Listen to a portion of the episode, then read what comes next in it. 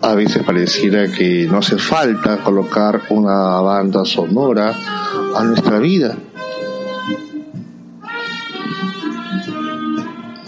Lo que ustedes están escuchando es una pequeña orquesta callejera que recorre las calles de Breña, situándose frente a las casas y los edificios a fin de pedir colaboraciones y apoyos.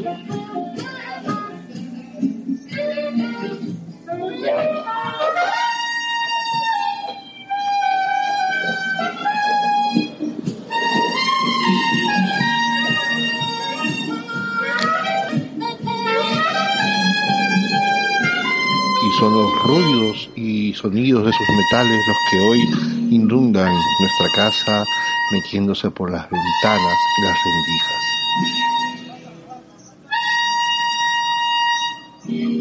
La banda sonora de nuestra vida en estos días.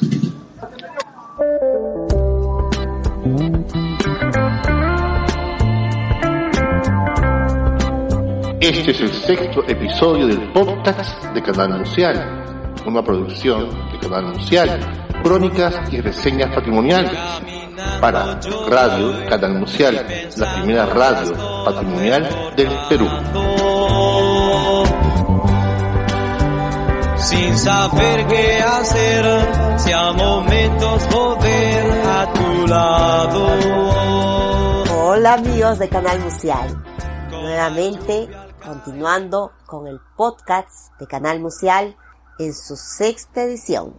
Eh, tenemos hoy una interesante entrevista a un artista, un artista de Huánuco, Israel Miguel Tolentino Cotrina, que nos va a hablar de sus esfuerzos por llevar a cabo eh, una exposición de forma virtual, ya que, como sabemos, estamos en pleno fin casi del confinamiento y las galerías de arte y los museos no han abierto sus salas y sus puertas durante siete largos meses. Eh, ya están abriendo algunas de ellas, pero quedan esfuerzos tan interesantes como los que hizo Israel para llevar a cabo una exposición de arte en Huánuco.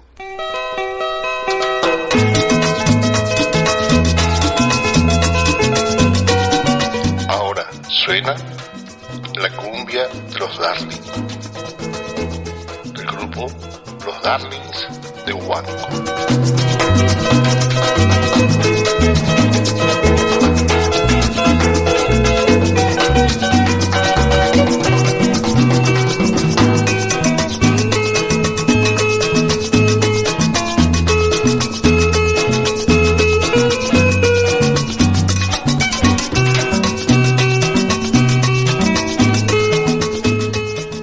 Efectivamente, eh, muchos eh, curadores y gestores culturales han estado proponiendo eh, muestras en plataformas virtuales, cada quien con su propio estilo y su manera de utilizar los recursos que la red nos permite. Y creo que a partir de tu conversación con Israel podemos llegar a una reflexión que queremos compartir con los amigos de Canal Museal respecto a ciertos procesos dentro de la curaduría, la museología, la museografía, es decir, dentro de lo que es la organización de una exposición, una exposición de arte.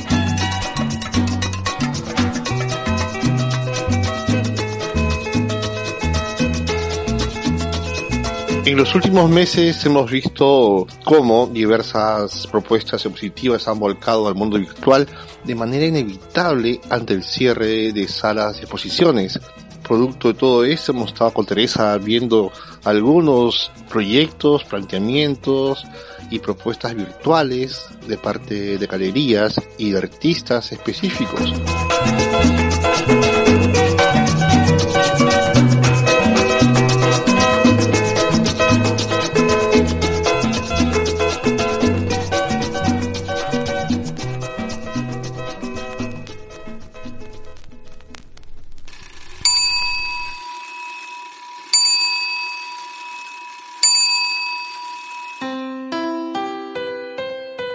Me gusta recorrer una huaca?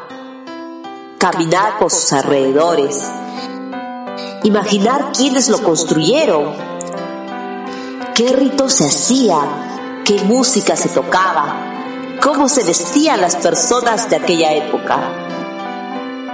Nuestro patrimonio cultural está rico en historias. En estos momentos, mi imaginación vuela a cientos de años de historia.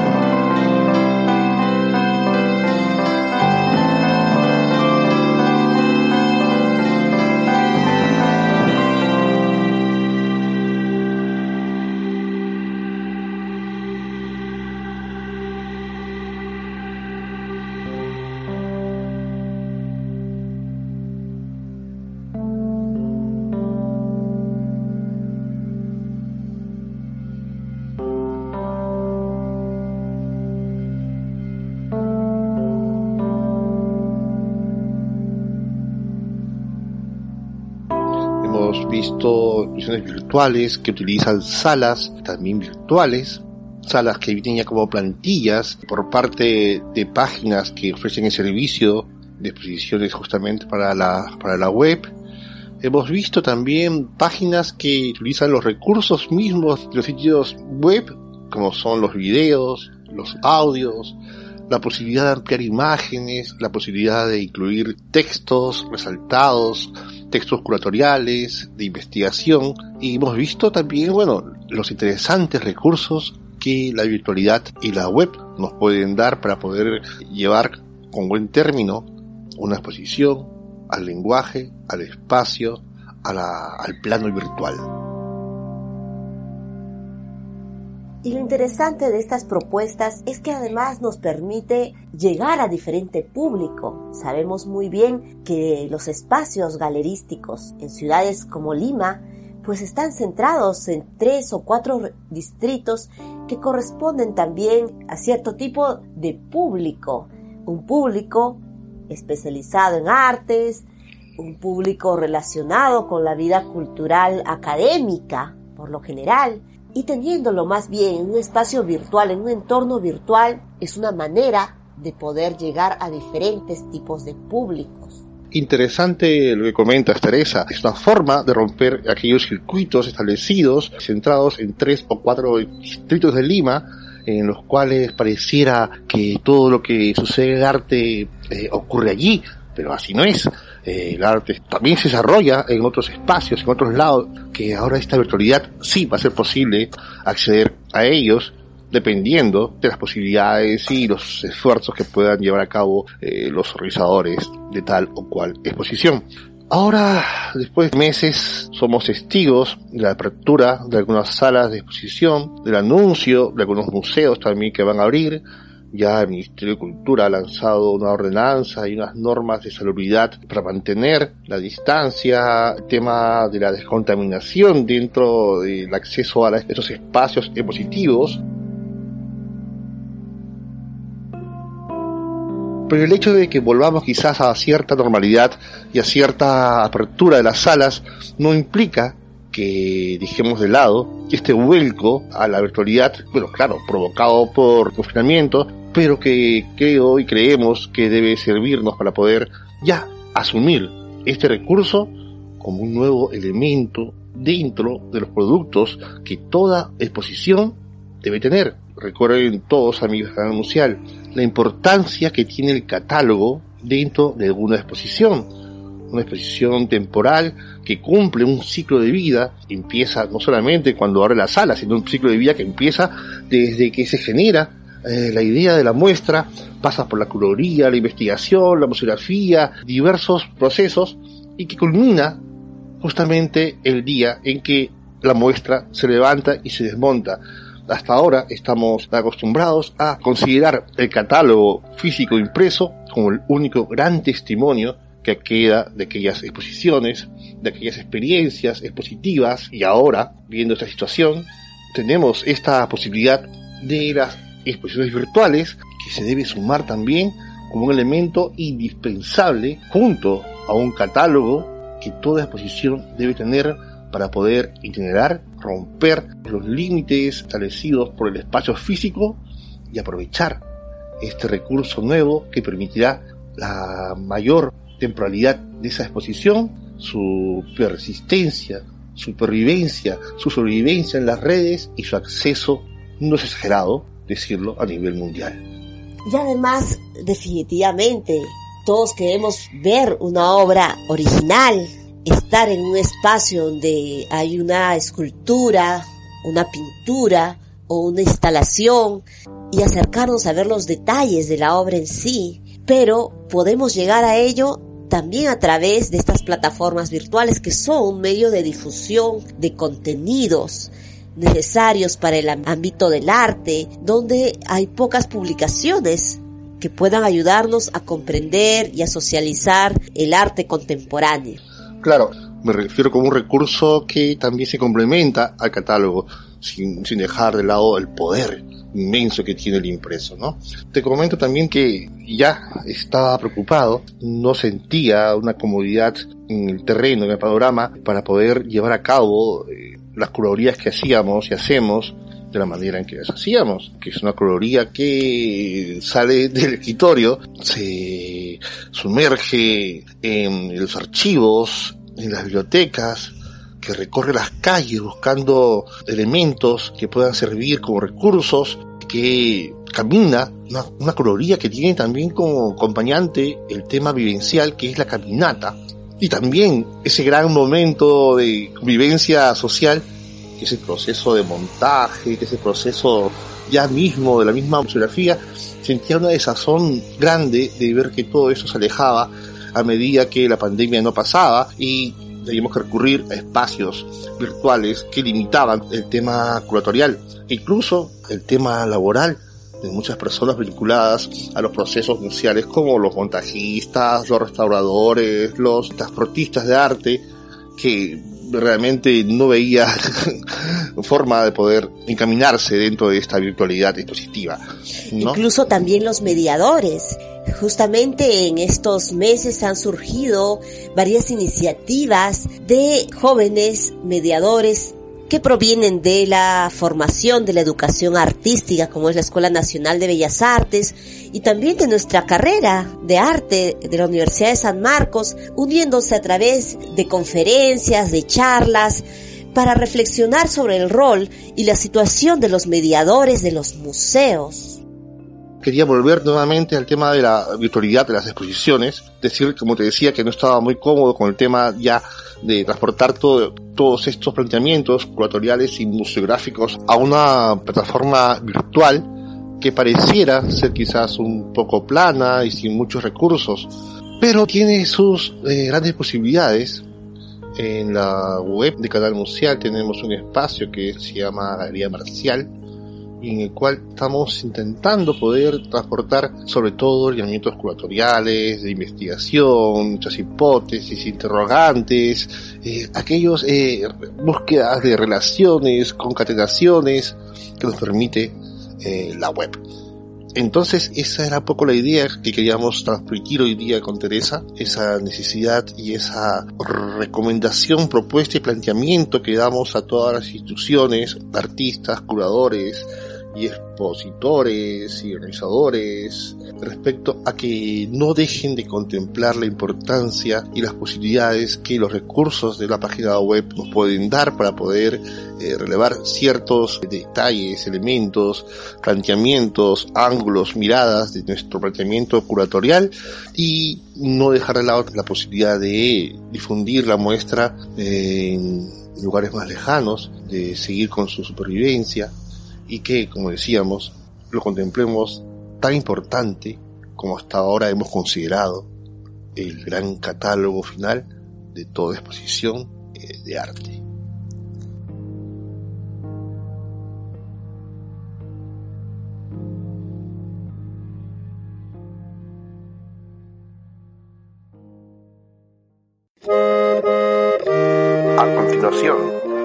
Mensaje museal del día de Canal Museal, en radio, Canal Museal.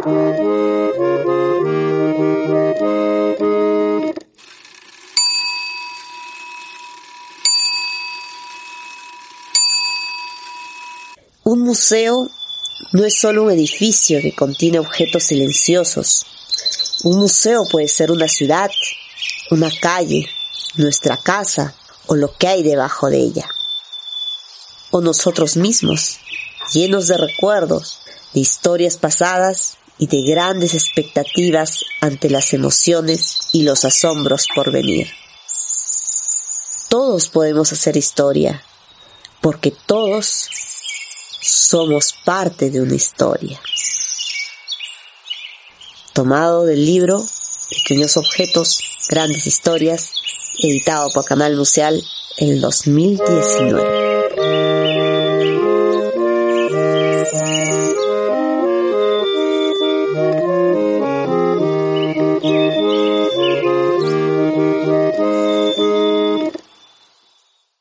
Ayer consumí drogas y alcohol.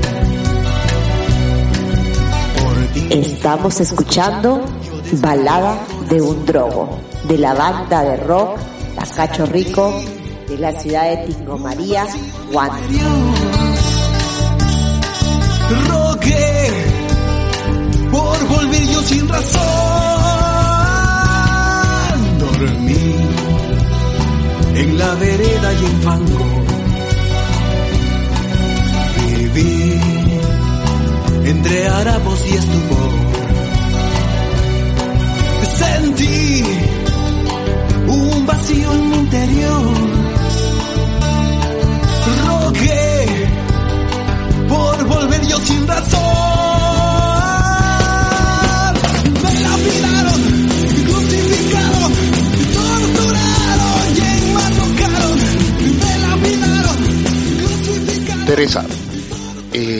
entrevistaste a Israel desde Huánuco.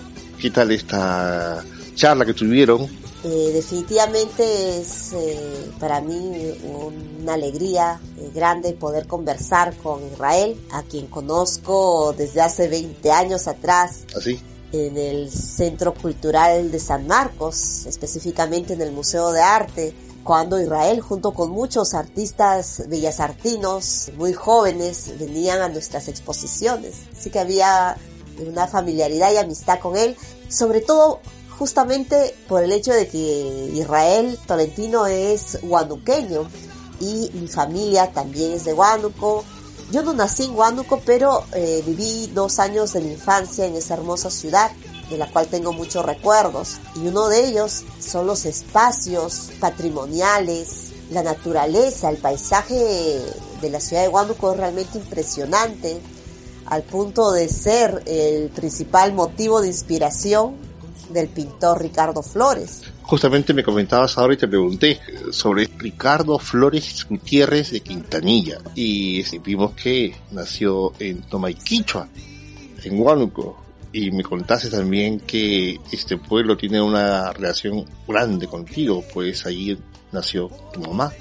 Tomaiquichua es un lugar fabuloso, efectivamente he tenido oportunidad de ir también a Tomaiquichua, es un lugar con mucha historia y los paisajes impresionantes de Tomaiquichua, cuando vayas a Huánuco te vas a quedar maravillado. Eh, siempre dicen de que Huánuco es la verdadera ciudad de la eterna primavera, porque hace un sol fabuloso, pero no es un sol que quema, sino es un sol que te da un calor muy agradable y las lluvias también a veces pueden ser torrenciales, ¿no? Pero vas a ver que todo está cubierto de verde o a veces vas a ver cerros morados. A mí me contaba Miriam Nemes de Montiel que cuando veía los cuadros de Ricardo Flores decía que exageraba este señor cerros morados, naranjas, hasta que ella tuvo la oportunidad de viajar a Huánuco y dijo efectivamente los cerros son morados y eran por las flores que habían los cerros llenos de flores. Era, es una ciudad primaveral, literalmente. Y bueno, es una ciudad que queda en ceja de selva. Entonces, un Huánuco es un ambiente andino y un ambiente también eh, selvático. Y bueno, eh, mi familia ha tenido el privilegio de vivir en ese espacio eh, tan agradable. Tomaiquicho es un lugar eh, impresionante de belleza. Sabes que ahí también nació la famosa Perricholi, ¿En? Y ahí tiene su casa museo hasta hoy en día. La última vez que visitamos Tomaiquicho estaba allí la casa museo de la Perricholi, No, que incluso han, este, hay una joven que eh, se pone un traje estilo virreinal y nos cuenta la historia, hace de mediadora de la casa. Que todo esto pase, todo vuelva a la normalidad y vámonos para allá para conocer este museo, que bueno, tú lo conoces, pero con el museo tienen que también registrarlo, ¿no? Y conocer a esta señorita.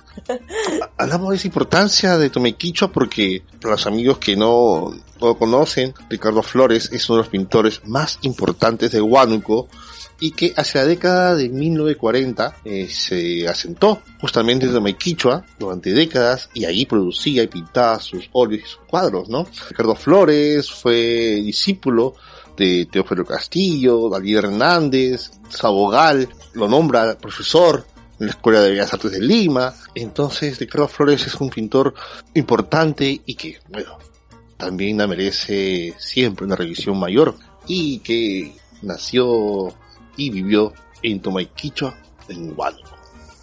Hoy en día, el único colegio estatal que existe en Tomequichua lleva el nombre de Ricardo Flores. Ricardo Flores. Está presente en la memoria de la comunidad. Y también una noticia reciente nos trajo nuevamente a, a la memoria a Ricardo Flores y también nos trajo de la mano a, a Israel.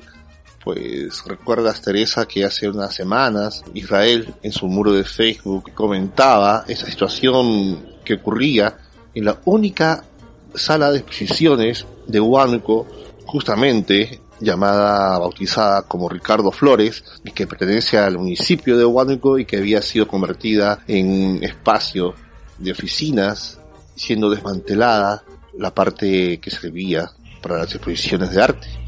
Lamentablemente, Huánuco cuenta con muy pocos espacios para eh, actividades artísticas y culturales. El hecho de que la ciudad de Huánuco no tenga una escuela de formación artística en lo que respecta a las artes plásticas. La ciudad de Huánuco cuenta con un conservatorio, el Conservatorio Lomía Robles, y de allí egresan varios músicos, educadores en arte, pero no hay una escuela de formación de artes plásticas y visuales. Y pese a ello hay un gran número de pintores autodidactas o también de artistas plásticos que han estudiado en Lima y han regresado a Huánuco, como es el caso de Israel Tolentino, a seguir trabajando en la ciudad y eh, enseñando en, las aulas, formando a las nuevas generaciones y en este caso particular también haciendo gestión cultural porque los artistas guanuqueños cada cierto tiempo se unen para exhibir sus obras. Ojalá de que si no se ha logrado solucionar el tema este, el municipio entre en consideración su decisión de eliminar el único espacio positivo que está en Huánuco y revierta esta decisión que más que beneficiar perjudica, ¿no? Pero esto nos lleva a Israel y también a presentarlo y conocí Israel, me lo presentó Juan Peralta durante la Bienal de grabado del IGNA que ambos curamos e hicimos una exposición con Israel uh, en los sótanos del Centro Cultural de Bellas Artes hace algunos años. Hace poco con Teresa y, y Canal Museal fuimos de viaje con el proyecto Pachacote Huanca por Huaraz junto con el artista Martín Bonadeo, el curador Gustavo Buntings. Israel era el productor general de este proyecto expositivo que se logró hacer en el Museo Nacional de Chavín. Israel nació en Huánuco en el año 1975, es bachiller en artes plásticas y visuales de la Escuela Nacional Superior Autónoma de Bellas Artes del Perú. Ha ganado el segundo premio del sexto concurso nacional de pintura 2014 del Banco Central de Reserva.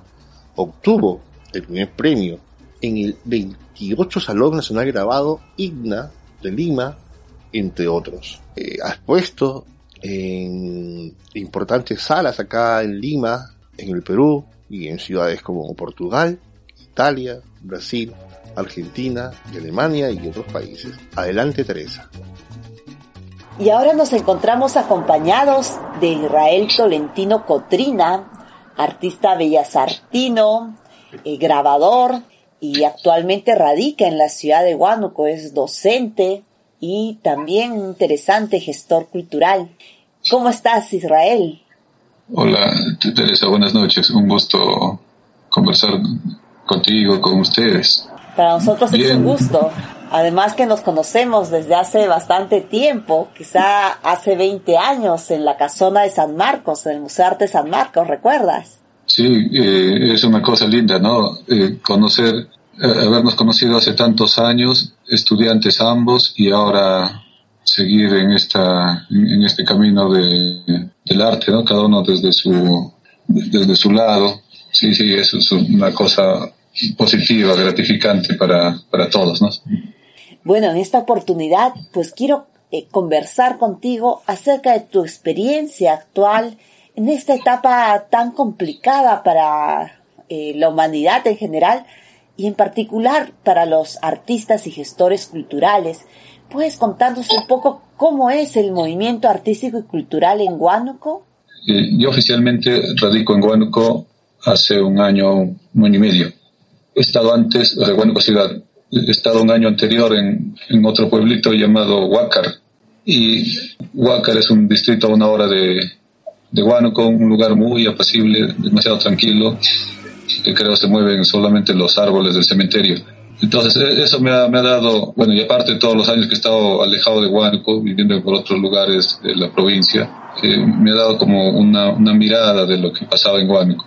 Ahora al llegar y establecerme un poco en la ciudad y entrar en contacto con los artistas locales, sobre todo los artistas de la asociación Ricardo Flores, una asociación que tiene más de 30 años de creada, donde hay siempre, como en todos los grupos, gente entusiasta, gente de número y de otro tipo de adjetivos. Pero en general, gente que quería hacer algo, pero les faltaba un poquito esa, esa mirada o, o esto de cómo, cómo hacer la cosa. Y creo que viendo esa, esa carencia y, y buscando en el medio que no, que no podíamos contar con, con gestores o personas que hicieran las cosas por nosotros, es que uno se va animando a autogestionarse, ¿no? A ir este, así un poco como a tientas al comienzo, e ir agarrando eh, este hilo, esta madeja para ver cómo, cómo podía desarrollar tanto el trabajo personal como el colectivo. Y es interesante además eh, tener en cuenta que en Huánuco no existe una, car- una institución que enseñe la carrera de artes plásticas y tampoco hay suficientes galerías de arte, ¿verdad? Huánuco eh, rotundamente carece de una galería de arte. Una escuela de arte tampoco ha existido.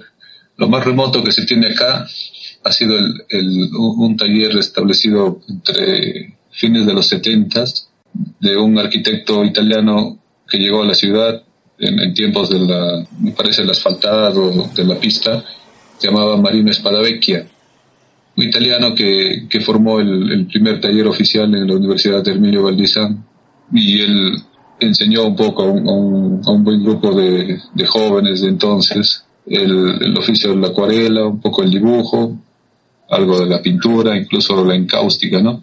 Y los, los egresados de, de esta, de esta promoción de Marino Spadavecchia son los que de alguna forma se han hecho cargo de, de escuelas, de, algunos centros educativos y ellos han, podido impartir algo de, del arte, vamos a decir, de, de manera académica. Después el, resto eh, de, de pintores de la región casi tienen una formación eh, autodidacta, ¿no? Y por ahí uno que, que otra vez la misma asociación ha tenido intentos de hacer talleres, pero a veces dado los costos, incluso de mantener los espacios, eh, ha hecho que, todas estas propuestas fracasen en, poco tiempo, ¿no?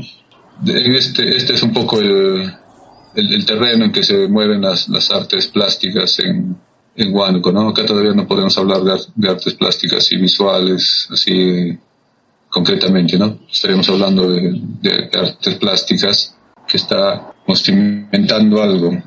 Y hemos podido apreciar justamente a través de los entornos virtuales que ustedes han organizado eh, una exposición colectiva con gran número de artistas, gran número de obras, una muestra virtual. ¿Puedes contarnos cómo se logró hacer esa gestión? ¿Cómo llegaron a unirse para poder eh, presentar esta exposición virtual? Ya, justo como te decía, eh, uno casi vuelve gestor a las, las malas o a las buenas. La, Asociación de, Artistas Plásticos hace buena cantidad de años empezó a hacer un evento que se llamaba eh, el Salón de Pintura Contemporánea Peruana, ¿no? o Salón Nacional de Pintura Contemporánea Huánuco. Este salón empezó bien, un poco con el apoyo de la región, en aquel tiempo se llamaban los gobiernos regionales, me parece. Estamos hablando hace más de 20 años. Pero también, ¿no? Eh, en un momento agarró un, un, ritmo un poco monótono y eso fue eh, yendo en, en desmedro del, del, evento. Tanto así que, que, en las primeras versiones había participación de artistas de, de Cajamarca, de Trujillo, de Lima, incluso de, del sur, ¿no? De Arequipa. Y ya ha llegado el momento, en estos últimos años solamente participaban los artistas de Huánuco y, los artistas de Pucallpa. Pucallpa es, vendría a ser la ciudad no más cercana, pero la escuela de arte más, eh, más cercana a Huánuco. ¿no? Son ocho horas de viaje en estos tiempos, entonces participaban casi todos los, los estudiantes de arte allá. Reconocer que este evento ya eh, estaba en un periodo de cadencia. Hizo que la gestión anterior de la Asociación de Artistas Plásticos, encabezada por, un pintor y, buen profesor Willy Huasco y amigo mío, que, entráramos en conversaciones y decidiéramos, o sea, de mi parte, apoyarlo en darle un, un, vuelco a, a, este evento, que si bien por la cantidad de años parecía significativo, pero ya en la práctica no, no ayudaba en nada a, las artes plásticas buenqueñas, ¿no? O a lo que se intentaba hacer en la región. Entonces, en este darle un vuelco, se decidió empezar de cero y empezar con el encuentro regional de, de artes plásticas. Entonces, un encuentro que también fuera un poco más allá de, del mismo nombre de la asociación Ricardo Flores, que ya es un, un nombre ganado en, en Huánuco, sobre todo en la ciudad, pero que como nombre ganado también había hecho en el transcurrir de los años que otros jóvenes que no se sentían un poco a gusto con, con los lineamientos de la asociación formaran sus propios grupos. Provocó que, que se hiciera el, el primer encuentro regional el 2019. En ese primer encuentro, aparte de hacer la exposición, me encargaron a mí, ¿no? La sexta vez, por primera vez, había un, un, un filtro, cambiamos un poco todo eso, propusimos eh, hacer, eh, hicimos tres días en, fechas distintas, mesas que abordaron temas como si, había si de verdad podíamos hablar un, de un arte guanuqueño, qué cosa era integración regional, qué era hacer arte en este contexto en el de y el Perú, ¿no? Así muchos puntos muy diría muy fuertes y cosas que, que, a veces no se tocaban entre nosotros, ¿no? incluyendo la, hasta la producción artística, ¿no? Y, y que hacía que nos reconociéramos como, como artistas, solamente nosotros, o había que, que, mirar un poco más allá. Esto quedó bien, entonces propusimos el segundo encuentro para este año. Vino la pandemia y en eso de, de buscar alternativas eh, encontramos una buena alianza en el diario Ahora, es un diario regional que siempre tiene una página dedicada a la, a la cultura y sobre todo un suplemento especial los días sábados que se llama Vario Pinto. Por medio de, de este suplemento llegamos al, al dueño del diario o fue una propuesta mutua de realizar la muestra virtual con la ayuda del diario. Entonces el, diario preparó, contrató ¿no? un técnico, preparó la plataforma y nosotros nos encargamos de, de invitar a los artistas y viendo que, que, en el mundo virtual uno puede hacer una cosa un poco más grandilocuente y, y podría incluso salirse del ámbito regional.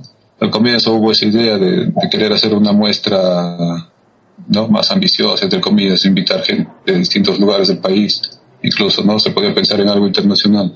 Volviendo así ¿no? los pies sobre la tierra y pensando que, que estamos en algo que es como un germen empezando, entonces lo correcto era integrar un poco más a los artistas jóvenes con los artistas de, de, un poco con más años de trayectoria, tratar de buscar artistas mujeres que fue un poco una búsqueda fallida, ¿no? No logramos integrarlas y buscar unos, unos aliados o unos invitados que nos, nos, nos dieran la mano en Y dentro de esto buscamos artistas guanuqueños que tuvieran también algún vínculo con Huánuco, una raíz guanuqueña, papá guanuqueño o mamá guanuqueña, o hayan nacido en Huánuco y ya se hayan establecido en otros lugares, sobre todo Lima.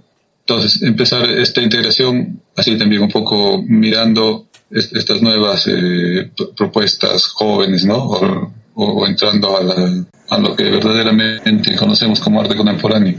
Entonces de ahí por afinidad salió que los amigos de Arequipa, con ellos teníamos un vínculo más cercano, que era el del aniversario. Cumplimos, tenemos la misma fundación o la misma fundición el 15 de agosto, entonces eh, usamos ese vínculo como un, puente para, para abrir ¿no? nuevos lazos entre Huánuco y Arequipa. Y un poco así fue, ¿no? Como, como, como se, se realizó esta muestra virtual. Entonces fue un trabajo de investigación, de búsqueda de contactos, todo a través de, de la internet, quizá de llamadas, a la distancia, pero unidos a la vez, ¿no?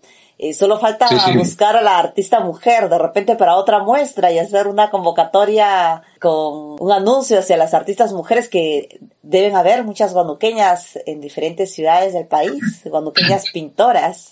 Sí, eh, eso, eso es un, pendiente incluso de, organizar una, una, muestra exclusivamente de, de, mujeres guanuqueñas. Por ejemplo, en esta muestra logramos exponer obras de, de tres artistas que ya tienen como 30 años sin exponer, ¿no? Algunos de ellos prácticamente ya ellos se sentían como retirados del arte. Entonces, convencerlos, imagínate en la pandemia, donde uno no podía acercarse a ellos, lograr eh, primero, ¿no? Encontrar su teléfono, encontrar la dirección, y por ahí logramos, después de, varias veces de comunicación, eh, que nos dijeran, ya muy bien, ven, pero yo no tengo obra o no tengo fotos de mis obras. Entonces buscar un amigo fotógrafo, ir a buscarlos, desempolvar las obras de un artista que se llama Seno Cielo. Encontramos sus acuarelas enrolladas, envueltas en, en una cinta de cabulla, ¿no? la cabulla que se usaba para, hacer los amarres en las construcciones. Y no pudimos tomar las fotos en la primera vez. Tuvimos que, estirar las obras, eh, limpiarlas, volver a una segunda oportunidad y siempre con esa atención de que él pudiera desanimarse, ¿no? Y decirte, ah, no, mejor no. Pero se logró. Ahora se exponen dos trabajos de él y así como, como él, ¿no? Encontramos obras de Elmer Rodil, también un acuarelista eh, discípulo tanto él como Zenón Cielo de Marino Espadavecchia. Sí, ha sido una, una, cosa, o sigue siendo, es una cosa tan viva, tan, tan linda. Por momentos yo me acordaba de Buenavista Social Club, así de rescatando a los viejitos y uno se da cuenta que de verdad muchas oportunidades, muchas cosas por hacer están acá, eh, frente a uno en tu, casa, ¿no? Entonces, estamos haciendo eso, eso también eh, ha traído otras ideas juntas, ¿no? Como ir este, documentando todas las obras que tampoco se han expuesto y estoy preparando una especie de un, de un primer libro en torno a la, le llamo el paisaje escondido, ¿no? Que es una, un hilo conductor entre toda la pintura que he visto en Huánuco y que he ido descubriendo visitando los talleres. Y entonces la muestra ha incluido algunos rescates, como bien dices, eh, estar detrás de la obra de los artistas, conversar con ellos, quizá ir donde algún coleccionista, ha sido un proceso bastante largo, que a veces eh, uno no se imagina que detrás de una muestra hay todo ese trabajo de gestión cultural, de investigación, y la sensibilidad tuya también eh, como artista, de saber identificar esa línea que une a los artistas guanuqueños, que como bien dices es el paisaje. Sí, eso es una, una cosa muy cierta y a veces uno, como en todos los pueblos, solo conoces al, al, que ves bajo, pasando delante de ti cargado su lienzo, ¿no? Y lo ves siempre y piensas que él es el único artista del, del pueblo. Y por ahí le empiezas a, a pensar con la historia hicimos cuando éramos cuatro y le dice, si los otros tres, bueno, hay uno muerto, pero hay los otros dos que están vivos y viven en tal lugar, en tal lugar. A ver, hay que, hay que conocerlos, ¿no? Y verdad, y terminas encontrando a alguien que todavía está pintando o que tiene su casa llena de cuadros y, y solo le, falta esto, ¿no? De, de, darle la oportunidad y que vuelva a, a mostrar su, su trabajo. Y sobre todo, eh, son como, como pequeños eslabones que, que se van encontrando en esta aparente historia inexistente en la, en la pintura guanuqueña. Entonces hay un, una cadena que se está armando, que también ¿no? estoy apoyándome en, toda esta, esta temporada de, de, encontrarme con los artistas y sus talleres, de ir armando un, un primer corpus para un, una, una publicación sobre esto que, que te digo, ¿no? Sobre el paisaje de, Huánuco. Nosotros estaremos muy interesados en ver esa publicación, si la vas a hacer impresa o si la vas a hacer también en formato virtual, pues nos va a encantar poder verla. En mi caso personal, tú sabes que también viví dos años en Huánuco y tengo bellos recuerdos de la ciudad, de su maravilloso paisaje, que bien los artistas guanuqueños saben captar en sus lienzos y también de las peculiaridades de los guanuqueños.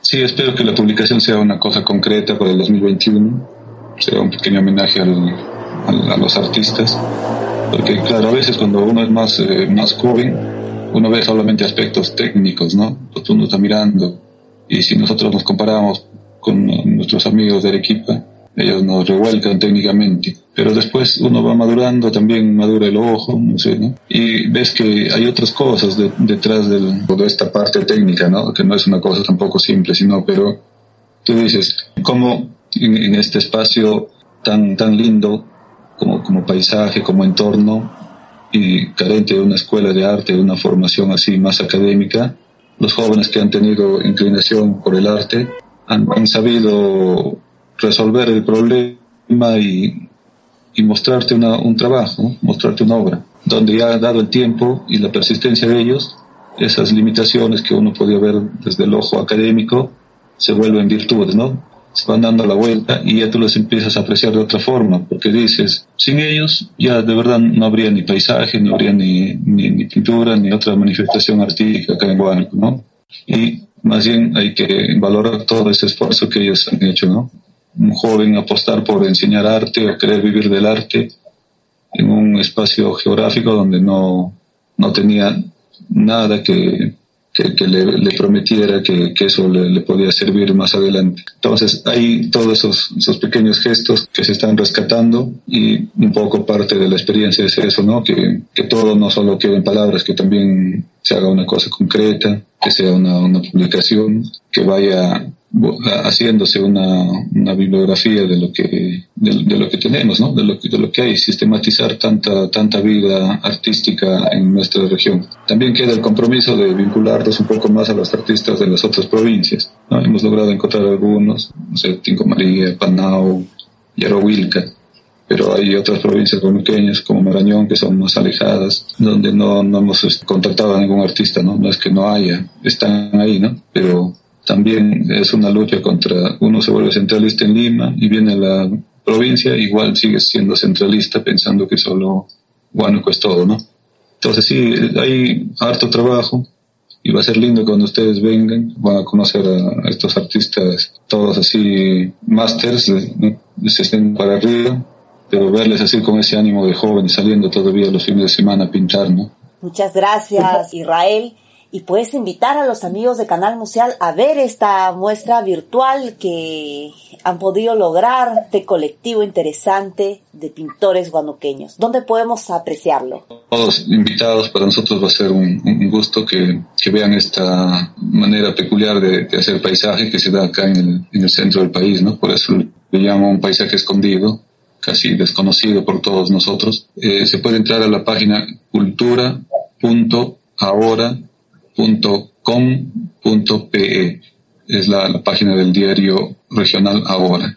Ya saben amigos de Canal Museal, pueden visitar esta muestra, la primera muestra virtual de pintores guanuqueños, eh, que es un trabajo colectivo donde Israel Tolentino, artista que se ha formado acá en la Escuela Nacional de Bellas Artes, ha hecho un trabajo de rescate muy interesante. Muchas gracias. Y siempre ¿no? apoyado por no ustedes y siempre recordando ¿no? el apoyo de, los otros amigos artistas de la asociación. Ricardo Flores que acá es un, el hombre que ha hecho el paisaje no en Guanaco él ha, vacunado a, a, a, todas las generaciones con, con esa mirada del, del paisaje. Y al, al, al, diario ahora que, que ha apostado por, por, por sus artistas, por, por, la plástica y también un poco por, por cambiar esta, esta imagen, sobre todo en estos tiempos de pandemia, ¿no? Donde me parece que pocos proyectos de esta forma se han hecho también a nivel nacional.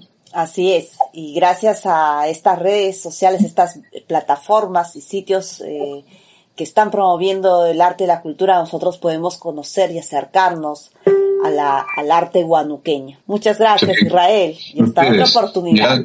Un abrazo y también cuidarse mucho en Lima. Gracias, buenas noches. Gracias, buenas noches, Israel. Gracias a ustedes, chao. A continuación, el mensaje mucial del día de Canal Mucial, en radio, Canal Mucial.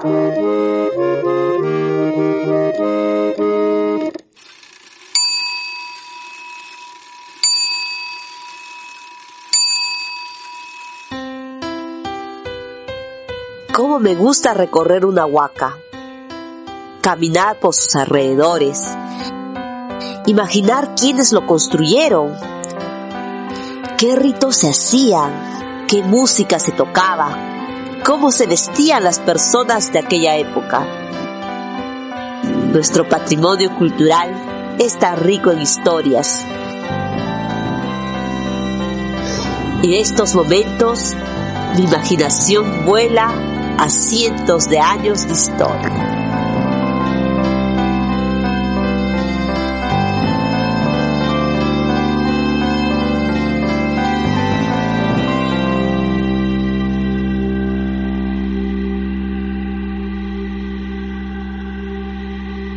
Teresa, gracias por la entrevista, muy interesante.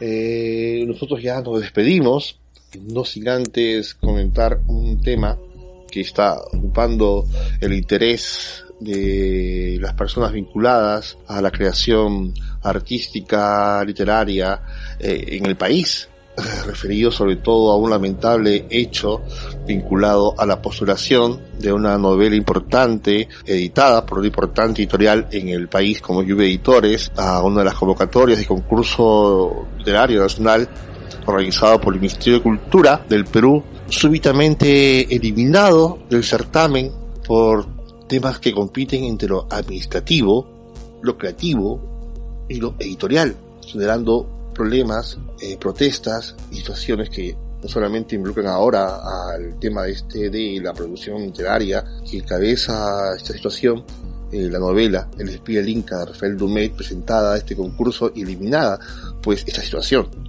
también ha ocurrido en otras convocatorias del ministerio, en los campos de las artes visuales, eh, gestión cultural, en el cual en la última convocatoria que ha habido este año para los estímulos económicos y, y otros, se han desembarcado y se han eliminado proyectos de mucho interés e importancia por simples temas administrativos yo diría que es más que administrativos del llenado del formulario en sí.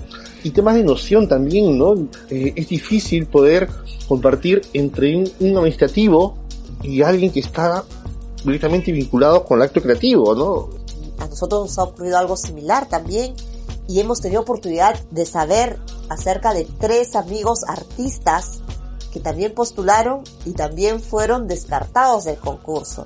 Y considero que un motivo muy importante es el llenado de estos formularios, por un lado, y por otro, y como bien dices tú, el, la conceptualización que de parte de los funcionarios del Ministerio de Cultura no comprenden acerca de los procesos y los términos que utilizan los artistas y los gestores culturales. Hay un abismo infinito entre lo que nosotros podemos pensar y plantear y lo que un administrativo puede creer o pensar. Así es, eh, te cuento un caso, por ejemplo, no voy a decir nombres, pero sí puedo describir la situación. En el caso de un maestro ceramista de Ayacucho, él presentó su proyecto, luego recibió una notificación y como él es un maestro que anda en mil actividades, no recibió el mensaje, no se enteró y definitivamente agarraron y lo descartaron. Le enviaron una carta luego diciendo eh, se descartó de la propuesta porque usted no dio solución en el tiempo previsto, ¿no? Ahora, a mí me llama la atención que habiendo tantos funcionarios trabajando en el área, podrían haberle llamado al maestro y decirle, tiene usted una notificación y además asesorarlo, indicándole qué es lo que podría corregir, porque aquí el, el, que gana el concurso no es el que haya llenado su mejor formulario, sino hay un grupo que es el jurado, que el jurado es el que evalúa la propuesta. Claro. Pero se han descartado a las personas supuestamente, entre comillas, por no saber llenar estos formularios. En otro caso, de un amigo que presentó una propuesta artística también, le dieron la notificación, le dijeron que corrija el tema de materiales.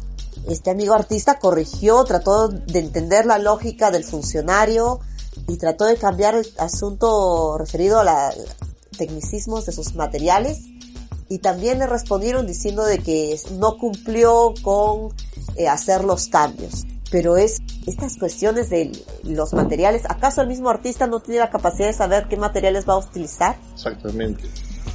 No vamos más allá, contemos nuestro caso. Y también un caso anterior. En años anteriores hemos participado, los estímulos, hemos salido beneficiados también, pero también recordamos de que había, recuerdas, un seguimiento a las personas que habían sido salido aptos, seleccionados, y había personal que nos seguía y nos, nos iba insistiendo, nos iba aclarando y llevando un poco casi de la mano para poder resolver justamente esos detalles administrativos cosa que ahora en este último concurso parece simplemente han, han dejado al, a la gente a su propio entender. Y además en, en, los concursos anteriores uno tenía la facilidad también de hacer su Excel con tus presupuestos, pero ahora hay un Excel donde te limita qué cosa vas a requerir para tu proyecto. Uh -huh. Eso también es una complicación bastante grande. Pero consideramos que es justo el reclamo que hace eh, Lluvia Editores. Es realmente absurdo que el premio, un premio literario, sea eliminado de carrera de ser evaluado por un jurado por el llenado de estos formatos. En el caso particular de él, la denominación de quién es el editor. Si todos sabemos que el editor Lluvia Editores pertenece al señor Quiroz, ¿qué más lío del llenar el formulario? ¿No podía alguien asesorarlo y decirle, mire, debe decir este nombre en la casilla, ¿no? Pero eso es un tecnicismo burocrático atroz para eh, impedir realmente que la obra sea evaluado por el jurado final. Mira, lo que yo también quería regresar al caso nuestro para que quede también esa constancia.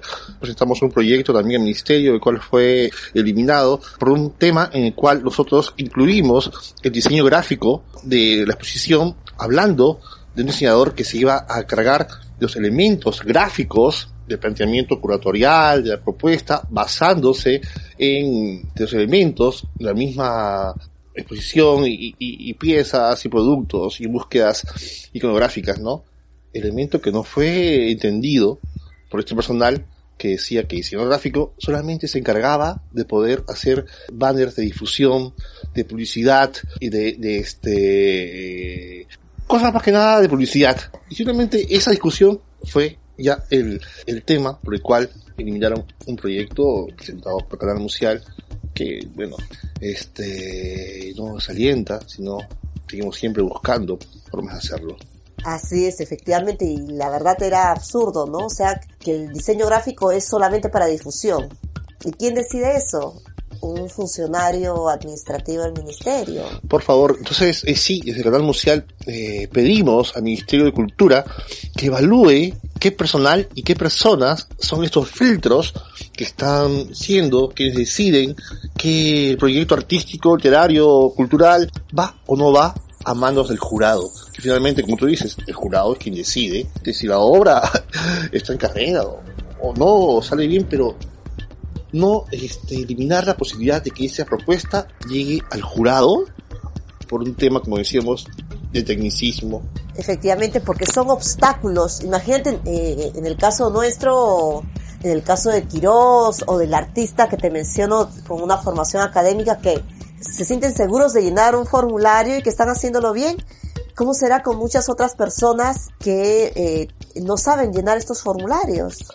Es un tema de institucionalidad, ¿no? Nuestro Ministerio de Cultura no es una institución que tenga planteamientos que sean sostenidos en el tiempo, sino que como vemos cada cierto tiempo se retransforma, cambia sus eh, eh, equipos, sus formas de ver eh, la cultura en el país, ¿no? Entonces no hay un planeamiento que nuevos equipos de trabajo puedan seguir, sino cada gestión decide su propio camino que realmente no funciona, como hemos visto.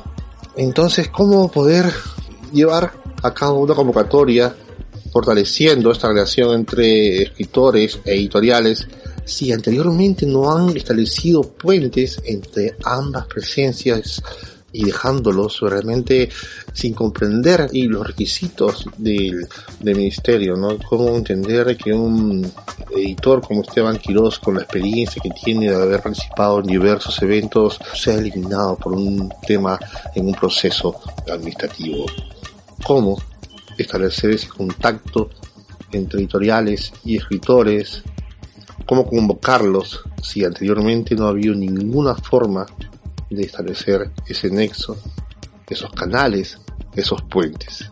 El espía del Inca aún no lo hemos leído, pero hemos leído comentarios sobre ella y hemos visto también el paso de Esteban por diversas ferias, nos hemos topado con él, llevando a cabo esa proeza heroica de un editor que es junto con su autor y su libro ir de la mano juntos de feria en feria, de poco a poco, caleteando, haciendo labor editorial y creando historia literaria en el país. Todo ese esfuerzo se ve realmente empañado por temas como este, ¿no?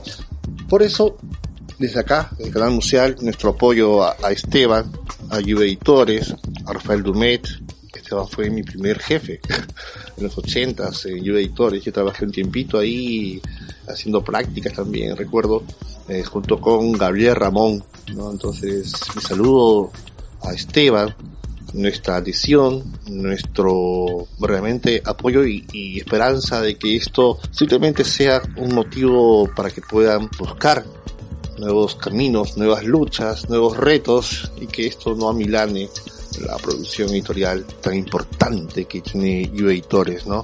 Y además que sirva para que el Ministerio de Cultura reflexione en su hacer con respecto a estos concursos públicos y mejoren el servicio que dan de información, de seguimiento y que dejen estos tecnicismos de ser un obstáculo para que los creadores y gestores culturales puedan participar abiertamente en este concurso y los jurados puedan ver sus obras y continuar con lo que debía hacerse, ¿no? Exactamente, urge mejorar esos canales, esos procesos, esos procedimientos, esas convocatorias y bueno, deseamos a todos los que acceden a estos estímulos que no les ocurra lo mismo y que tengan mucha suerte en estos resultados que seguramente van a seguir saliendo en estos siguientes semanas, ¿no? Creo que eso es todo, Teresa. Nos vamos a ver qué podemos ofrecer a los amigos para anunciar en el siguiente episodio, a buscar temas de interés tenemos nuestro correo, canalmusial.gmail.com. Nos puede escribir un correíto y nos despedimos. Hasta el próximo podcast. Hasta el próximo podcast y Ministerio de Cultura, por favor, evite estos problemas tan graves que empañan el campo cultural en el país. La protesta de Lluvia Editores es válida, la compartimos y esperamos que para próximas ediciones no suceda esta situación. Amigos canal Museal, hasta pronto. Nos vemos. Chao.